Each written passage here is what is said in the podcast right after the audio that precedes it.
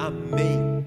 Em nome de Jesus Cristo. Esteja orando por esses projetos sempre durante esse ano. E hoje nós vamos começar uma nova série de mensagens sobre a verdade ou as verdades do Evangelho, né? O Evangelho ele, ele, ele, o compilado dos Evangelhos, vou colocar dessa maneira, eles representam as boas novas vindo da parte de Jesus. Eles são é, a exposição do ministério é, terreno de Jesus, aquilo que ele fez como homem, aquilo que ele liberou como palavras proféticas da nossa vida, como filho do homem, nos dando autoridade, poder, capacitação e morrendo para nos salvar, tá? Então a gente vai iniciar hoje e nos próximos domingos aí a gente vai estar compartilhando cada domingo a respeito de um evangelho. E hoje, quem adivinha que evangelho que é? Mateus, né? Mateus, Marcos, Lucas e João. Vamos de novo. Qual evangelho é hoje? Mateus.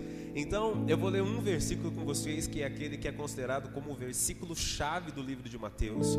É o livro de Mateus, capítulo 5, versículo de número 17. Se você puder ficar de pé, eu te agradeço.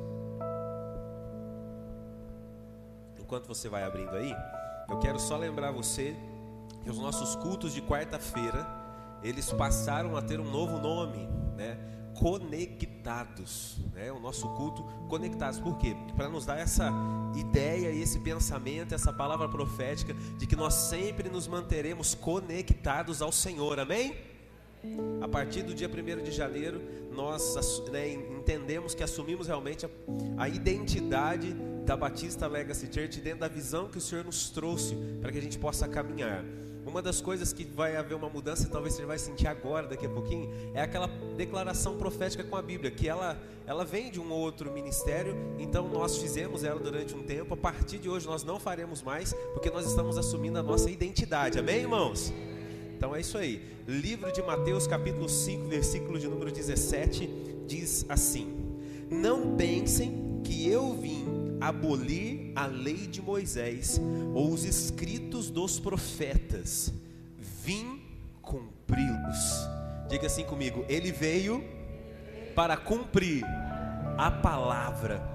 Amém, queridos? Feche os seus olhos, vamos orar. Querido Deus e Pai, nós te agradecemos por esta manhã, é que teu Espírito Santo fale ao nosso coração, a liberdade aqui. O Senhor tem, ó Deus, a permissão, ó Pai, de trabalhar em nosso coração, que teu Espírito Santo nos traga ensinamento, direcionamento, exortação se for preciso, mas que se cumpra todo o propósito do céu sobre a nossa vida nesta manhã, em nome de Jesus Cristo. Amém. Pode se sentar em nome de Jesus. Glória a Deus. Sente glorificando, né? Aleluia. Que o Espírito Santo fale ao nosso coração. Quando o Senhor trouxe essa, essa série no meu coração e, e, e trouxe esse título, As Verdades do Evangelho. Por que, que veio esse título no meu coração sobre as verdades do Evangelho? Porque muitas vezes as pessoas elas querem complicar aquilo que Cristo veio facilitar. Se tem algo que Cristo veio facilitar, e eu quero colocar, entenda esse facilitar na nossa vida, foi o acesso para Deus.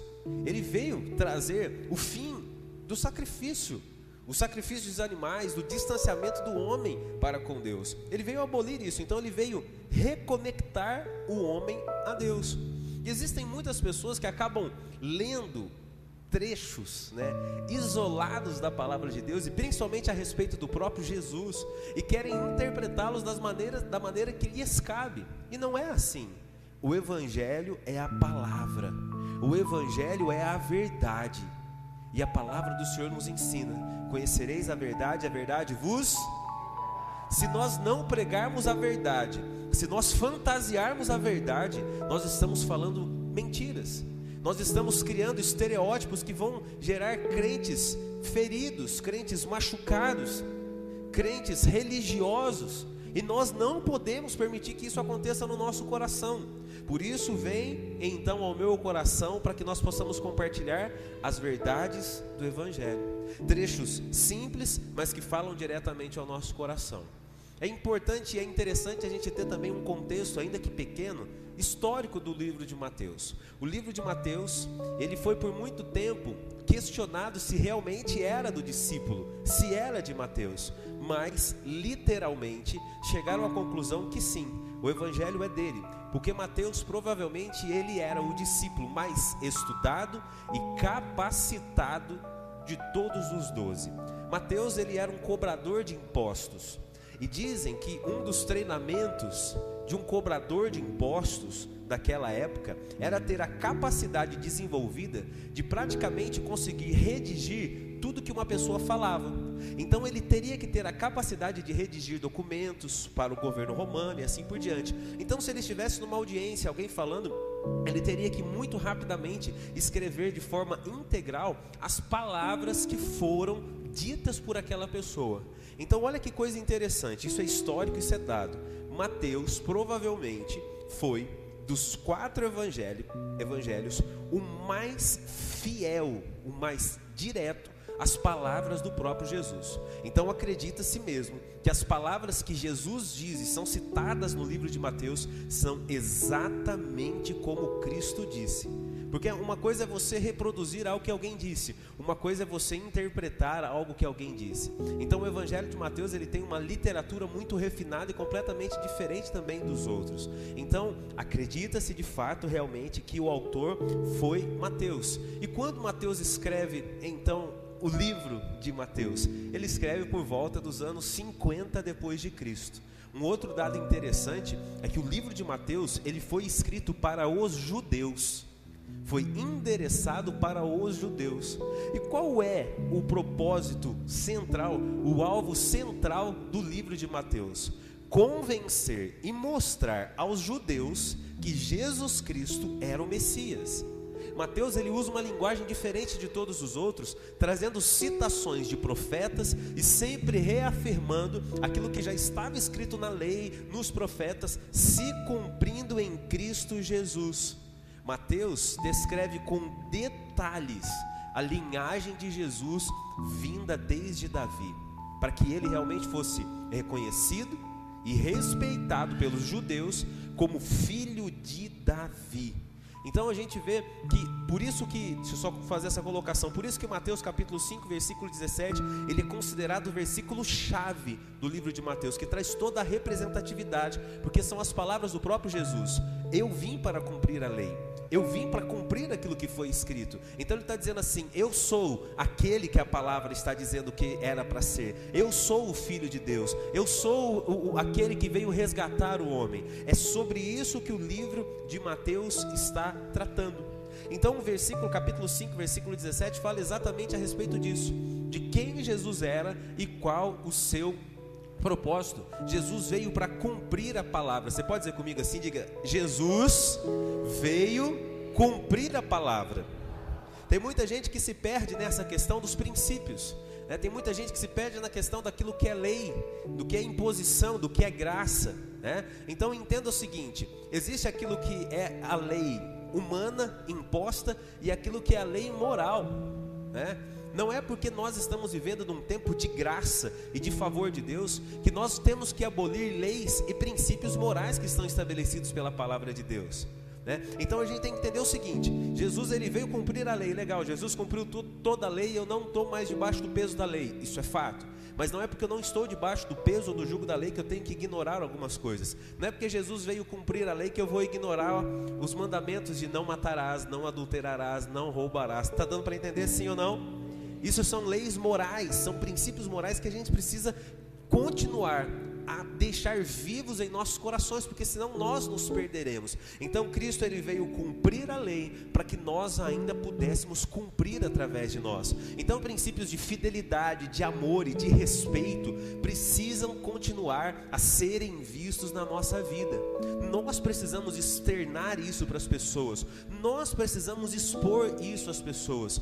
Há, de fato, um grande movimento nesse mundo né, no mundo de forma geral, contra os valores da família, os valores cristãos. Há um movimento contra isso, a gente sabe. Aqui ninguém quer se vitimizar, não, não é isso. E a gente sabe que existe, a gente não pode, ah, sabe, não, não olhar para isso com um olhar atento.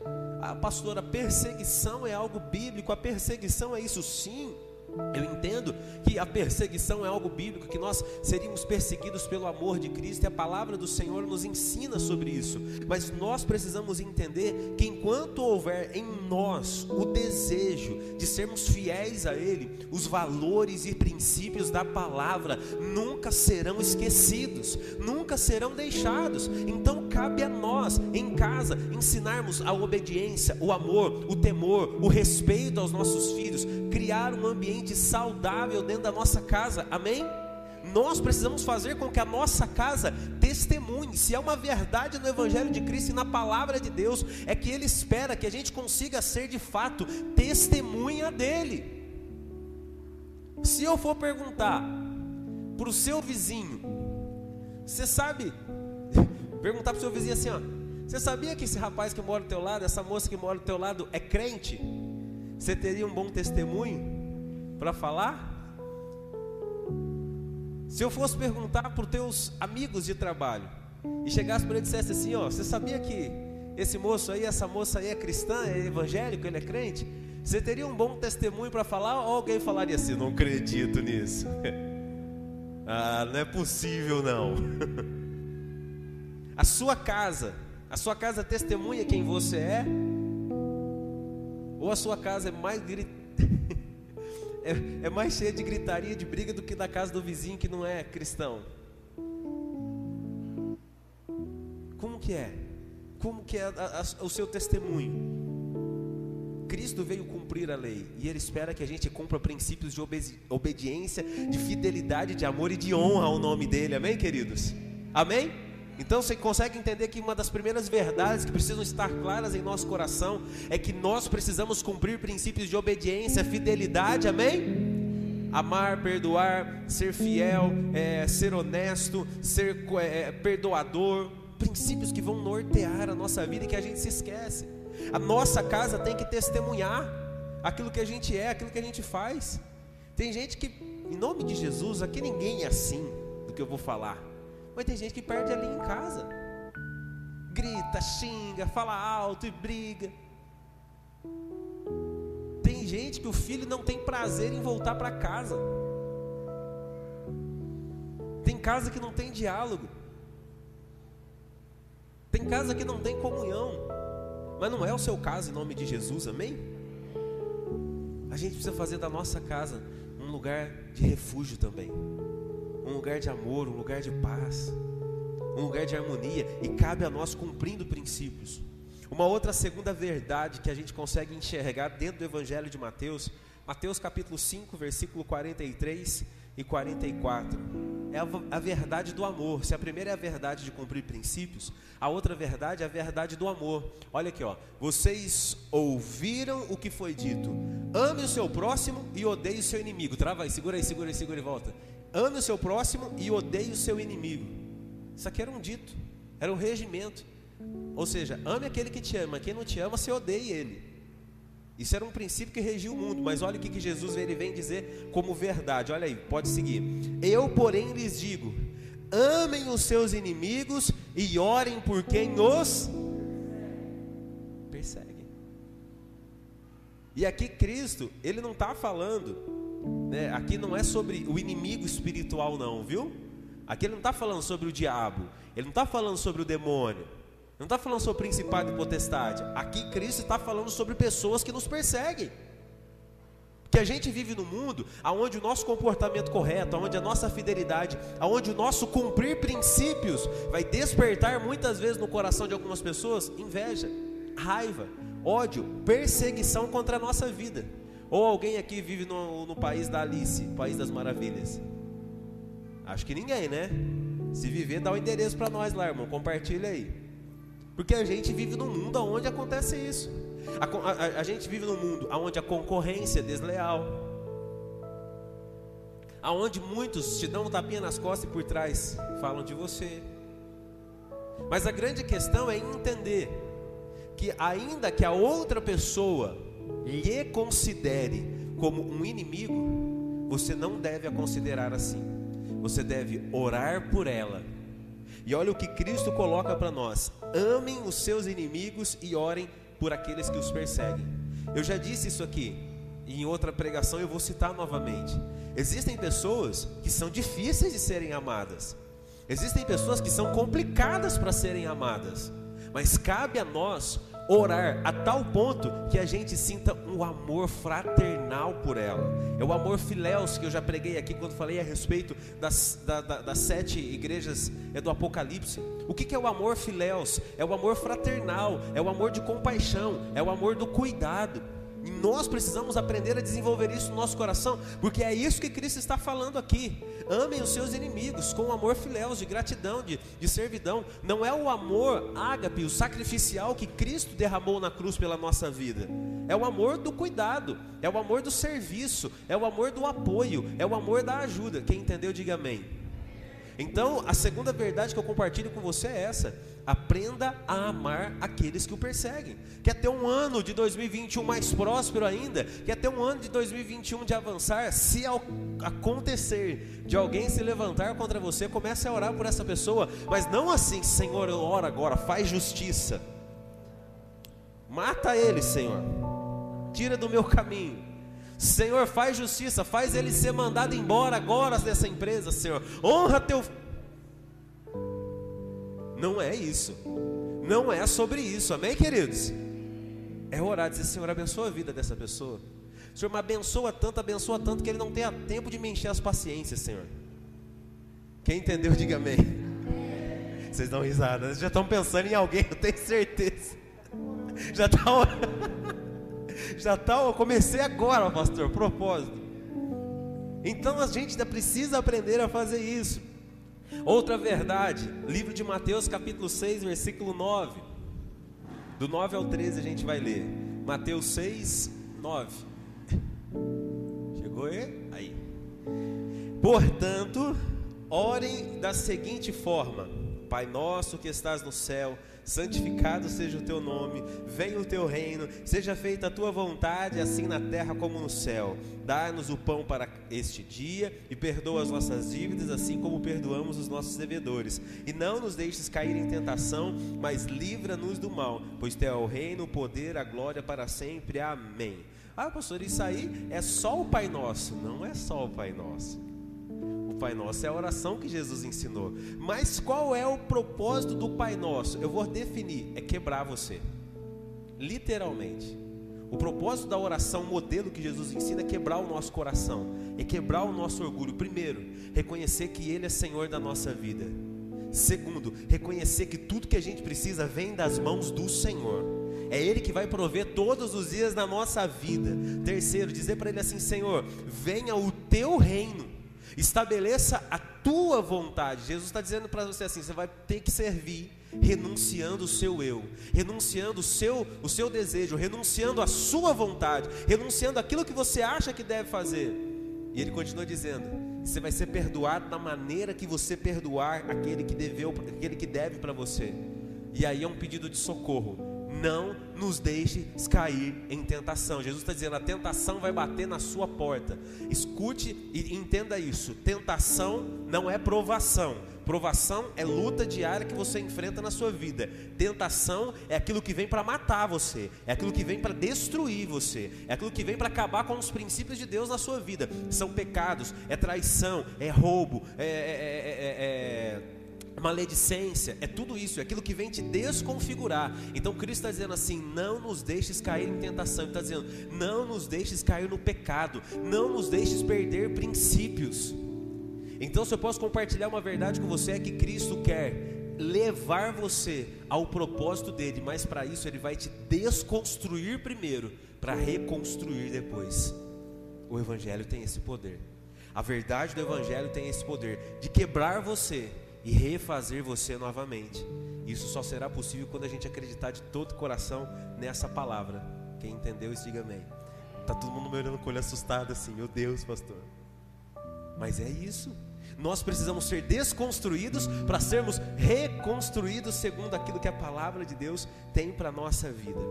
Outro princípio importantíssimo, Mateus capítulo 16, versículo 26. Mateus 16, 26 diz assim: Que vantagem há em ganhar o mundo inteiro, mas perder a sua vida? E o que daria o homem em troca da sua vida? Isso aqui para mim, irmãos, é, é, aquele, aquela famosa coisa assim, é o tapa com luva de pelica. Aquele tapinha que fala, acorda. Por que, que você vive tão, tão ansioso? Por que, que você vive tão desesperado? Por que, que você vive tão angustiado? Por que, que você vive tão perdido? Por que, você vive nessa correria louca e desenfreada que você vive, achando que você pode fazer algo a mais pela sua vida? Se Cristo, o Cristo já fez tudo por você.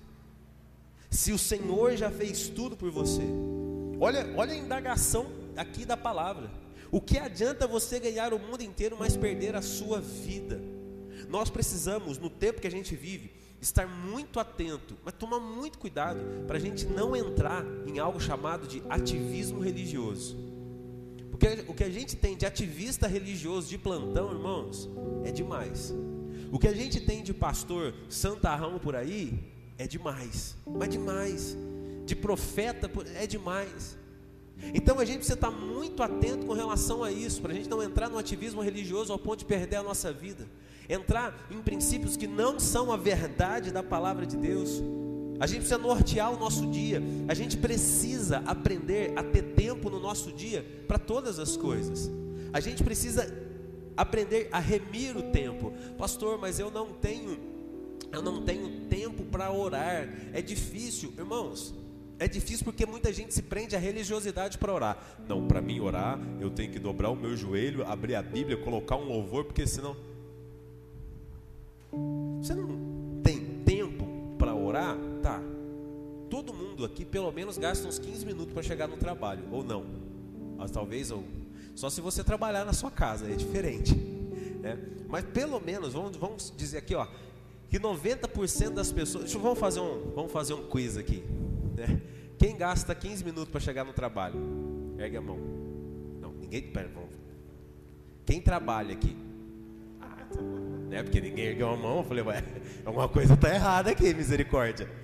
Todo mundo assim. Vamos lá então. Dos que trabalham, que ergueram a mão, né? Que sabem erguer a mão. Brincadeira, irmão. Só... Quantos demoram 15 minutos para chegar no serviço? Ergue a mão. Meia hora para chegar no serviço. Mais de meia hora. Achei teu tempo para orar, irmão. Achei teu tempo para orar. Você não tem desculpa para não orar. Se você aprender a fazer isso, vou para o meu trabalho, vou orar. Eu vou conversando com Deus. Eu vou falando com Ele. Está no carro, fecha o vidro do carro. Vai lá, vai orando, vai falando, vai conversando com Deus, vai isso, aquilo. Quer ver uma outra pergunta? Quem tem celular aqui hoje? Ô oh, glória, oh, tecnologia mil aqui. Acho que 103% da igreja tem celular. Então, legal, vou te ensinar. Ó, existe um aplicativo da Bíblia chamado Bíblia. Difícil de achar demais assim. Se você instalar ele, ele é tão difícil de ser entendido que todo dia ele vai te mandar um versículo. Nossa, que tecnologia, hein? Então você usa o celular no WhatsApp, você usa o celular no YouTube, você usa o celular no Facebook, no Instagram. Por que, que não instala o aplicativo da Bíblia no celular? Para ler pelo menos um versículo da Bíblia por dia. Ah, não tenho tempo de ler. Vergonha. É tempo. Se a gente quer, a gente busca. Se a gente quer, a gente vai atrás. Quem está entendendo aqui, diga amém. Então o que, que adianta eu viver correndo, correndo, correndo, correndo, se eu estou perdendo a minha vida? Se eu estou perdendo aquilo que é de mais valioso para mim, que é a construção da minha vida emocional e espiritual. Escute, não é a quantidade de tempo. Quem se preocupa com quantidade de tempo é o religioso, mas é a intensidade com que você usa o seu tempo na presença de Deus. Esse é o filho. O filho ele aproveita cada minuto do lado do pai e da mãe. Tem filho e filha que fica o ano inteiro. O Bruno, o ano inteiro lá na Argentina. 30 dias você falou que vai ficar? 30 dias vai ficar aqui. É o tempo que ele tem para ver pai, mãe e irmão. Tenho certeza que ele está aproveitando cada minuto. Daqui a pouquinho ele tem que voltar para a vida dele. E a gente é assim, a gente tem que aproveitar cada minuto na presença do Pai. Não adianta correr atrás de tudo e não ter tempo para aquilo que é mais importante. Deixa eu correr, irmão, não vou terminar. Outro princípio, Mateus 22, do 37 ao 40. Mateus 22, do 37 ao 40. Tá aí? Tá. Jesus respondeu: Ame o Senhor seu Deus de todo o seu coração, de toda a sua alma, de todos da sua mente. Este é o primeiro e maior mandamento. O segundo é igualmente importante: ame o seu próximo como a si mesmo. Todas a, toda a lei e todas as exigências dos profetas se baseiam nesses dois mandamentos. Qual é a verdade? Amar a Deus acima de todas as coisas, mas amar mesmo, amar mesmo. Quem aqui é casado? Legal. Vamos fazer aquele quiz gostoso agora. Senhor. Quem aqui uh, é, é, casado, vamos, vamos pensar assim, desde novinho? Assim, mais novo, né? Legal, legal. Desde novinho, desde novinho, legal. Eu comecei a namorar a pastora, ela tinha 16 anos, gente. Olha que perigo, né? Que minha filha não ouça isso.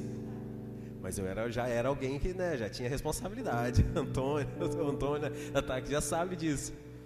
É, mas quando a gente começa a namorar. Você não escutou isso também não, viu, André? Você também não, viu? É. o... Mas o que, por que, eu estou citando isso? Porque no começo do namoro, gente, você, você quer estar tá junto, você quer estar tá perto, você quer estar tá ali. Se precisar andar quilômetros, você anda. Eu e a pastora, no começo do namoro, nós fizemos uma viagem. Nós fomos. Tinha um casal de amigos pastores que saiu daqui de São João da Boa Vista, foi para Sorocaba.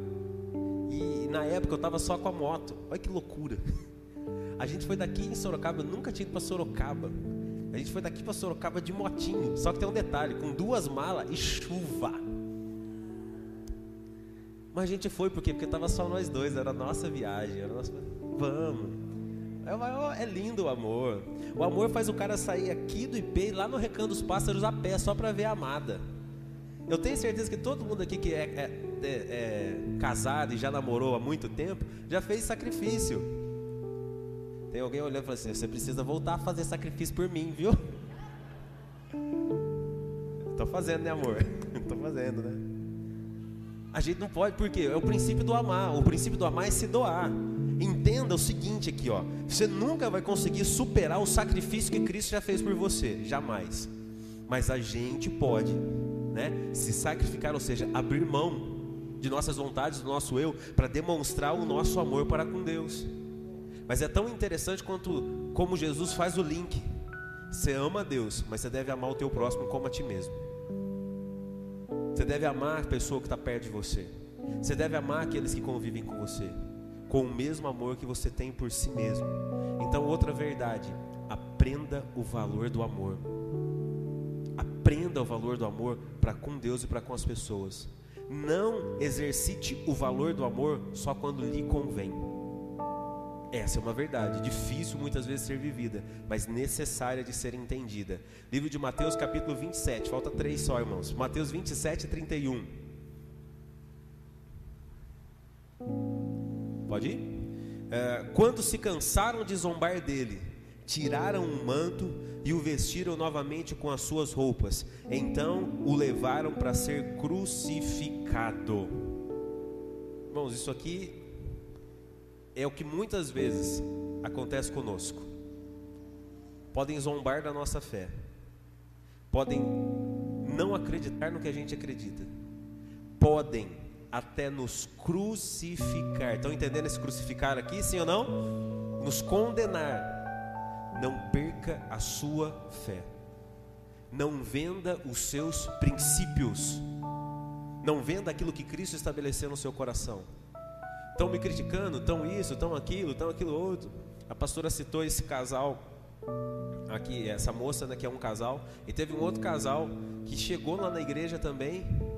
Falei, oh, que benção, achei que vocês não viriam. Falou, pastor, primeiro princípio é a igreja. Falou, ah, é que você estava com a família toda lá. Falou, tava. Falou, tá todo mundo fazendo churrasco lá em casa. A hora que eles viram a gente trocando de roupa, falaram assim, mas vocês vão um ano inteiro na igreja. Fica só a virada do ano com a gente. Ele falou para eles assim, ó, primeiro Deus, depois as outras coisas. Muitas pessoas não vão entender a sua fé. Muitas pessoas não vão respeitar a sua fé. Muitas pessoas não vão entender a, a vida que você decidiu viver no Senhor. Não se preocupe. ainda que eles te crucifiquem, mantenha-se no propósito, mantenha-se fiel, tenha uma aliança com Deus, porque no final a gente sabe quem venceu. Crucificaram Jesus, amém? Mas ele venceu por nós, e se ele venceu por nós, nós somos mais que vencedores. Então, outro princípio, não perca os seus princípios. Outra verdade, né? Não perca os seus princípios. Ainda que te crucifiquem, ainda que te persigam, não perca os seus princípios. Mateus capítulo é, 28, versículos 5 e 6. Então o anjo falou com as mulheres: Não tenham medo, disse ele. Sei que vocês procuram Jesus que foi crucificado. Ele não está aqui. Ressuscitou como tinha dito que aconteceria. Venham, vejam onde seu corpo estava. Sabe o que é isso aqui? É outra verdade. A verdade é a seguinte: acredite na palavra. Quando o anjo aborda elas, ele diz o que? Aconteceu como ele tinha falado. Ou seja, ele prometeu, ele é fiel para cumprir. Elas foram para lá por quê? Porque elas estavam remoendo a dor, elas estavam remoendo o sentimento de perda. E quando a gente remoe a dor, quando a gente remoe o sentimento de perda, quando a gente está linkado a esses sentimentos de destruição, de autopiedade, né, da autocomiseração, você não consegue enxergar as promessas, você não consegue enxergar o cuidado de Deus, você não consegue se lembrar daquilo que Ele prometeu. O anjo do Senhor que aparece a elas tem que lembrar: aconteceu como Ele tinha dito. Aí ele diz para elas assim: entra e olha aonde o corpo dele estava. Ei, uma verdade do Evangelho para você hoje, pelo amor de Deus, entenda isso. Olha para a dor, olha para o problema, olha para a dificuldade, olha para o desemprego, para tudo isso e profetiza dizendo: O Senhor vai abrir portas, o Senhor é Deus de milagre, o Senhor é Deus de cura, Deus de restituição, porque Ele é o Deus da promessa. É a verdade do Evangelho do cuidado. Só que é a verdade do cumprimento da promessa. Ele ressuscitou. Tem gente que não consegue viver como se Cristo tivesse ressuscitado. Tem um monte de crente vivendo como se Cristo ainda tivesse crucificado. Ele ressuscitou. Nós precisamos entender essa verdade. Que se a gente entender essa verdade, vamos viver com maior responsabilidade a nossa vida, com maior fé ainda em nosso coração viva com verdade, com responsabilidade, viva crendo nas promessas, porque se Ele falou, Ele é fiel para cumprir. E a última que eu quero compartilhar com você aqui, Mateus 28, 19 e 20. Para mim, um dos momentos mais lindos do texto de Mateus, ainda que o 5,17 sejam chave, o 28, 19 fala a respeito de algo muito importante para as nossas vidas. Portanto, vão e façam discípulos de todas as nações, batizando-os em nome do Pai, do Filho e do Espírito Santo. Ensinem a esses novos discípulos a obedecerem todas as ordens que eu lhes dei. E lembrem-se disso, eu sempre estarei com vocês até o fim dos tempos. Isso é lindo, irmãos. É Jesus dizendo assim: vocês receberam, vocês aprenderam, vocês foram transformados, vocês estão sendo alimentados pela palavra e a palavra tem gerado algo novo em vocês. Então não guarde para você, faça pelo menos um discípulo enquanto viver. Escolha alguém e transmita tudo aquilo que você tem aprendido de Deus para essa pessoa. Amém, queridos? Não é responsabilidade só do pastor, do líder, do missionário, do obreiro, do músico, não. É nossa responsabilidade. Se Cristo agiu em nós, nós temos que levar isso aos outros. E é interessante como Cristo diz assim: quando vocês fizerem os discípulos, ensinem esses discípulos a obedecerem a todas as ordens, a obedecerem tudo que eu lhes dei. É obedecer a palavra. Sabe qual é a verdade? Ele vai fazer em você. Eu gosto tanto de dizer isso, para fazer através de você. É uma verdade que nunca vai mudar. Mas tem gente que de, quer que Cristo faça nele ou nela, mas nunca deixa fazer na vida do outro. Então, aquilo que Cristo fez em você, Ele vai fazer através de você. Se Cristo te libertou dos vícios, Ele vai te usar para ajudar outras pessoas a se libertarem dos vícios. Se Cristo te curou de uma enfermidade, Ele vai te usar para despertar a fé na vida de outras, pessoas, para que Ele possa curar essas pessoas. Se Cristo restaurou a tua casa e a tua família, Ele vai te usar para que outras famílias sejam restauradas, curadas e transformadas. Quem está entendendo isso aqui, diga amém. Mas isso é com o princípio Então a última verdade que eu compartilho com você, Ele vai fazer em você, para fazer através de você, em nome de Jesus Cristo. Que você possa nesta manhã ter, sabe, absorvido tudo isso. Eu sei que às vezes é muita informação, mas que você possa ter absorvido isso e de dizer para Deus, Senhor, eu preciso muito de Ti. Eu preciso muito da Tua palavra. Eu sei que o Senhor é o Cristo. Eu sei que o Senhor é o Filho do Deus vivo. Eu sei que o Senhor é aquele que, que morreu por, por mim. E eu preciso cumprir os princípios de obediência, temor, para ser alguém que vai representar a tua glória por onde for. Se eu cumprir esses princípios, se eu estiver no meu trabalho, lá a tua glória vai ser manifesta. Se eu cumprir esses princípios e estiver no meio da minha família, lá a tua glória vai ser manifesta. Amém, queridos? Que você possa ter entendido isso nesta manhã e que você leve isso como verdade para a sua vida e que assim então todo o seu ano de 2021 possa prosperar diante do Senhor em nome de Jesus. Que não falte amor, que não falte temor no seu coração, que o Senhor possa te desconstruir e te reconstruir segundo o propósito dele. Que você não vive, não viva tão acelerado ao ponto de não ter tempo para Deus. Que você tenha tempo para aquilo que realmente é importante. Que você descubra o real e verdadeiro sentido e valor do amor para com Deus e para com as pessoas. Que você aprenda a orar pelos seus inimigos, orar por aqueles que te perseguem. Se zombarem de você, se te crucificarem, que você se mantenha firme e ao propósito e que você nunca se esqueça que o Deus que você serve é o Deus que fala e que cumpre promessas para a honra e glória do seu santo e poderoso nome. Vamos orar em nome de Jesus? Fica de pé no seu lugar. Eu quero orar com você.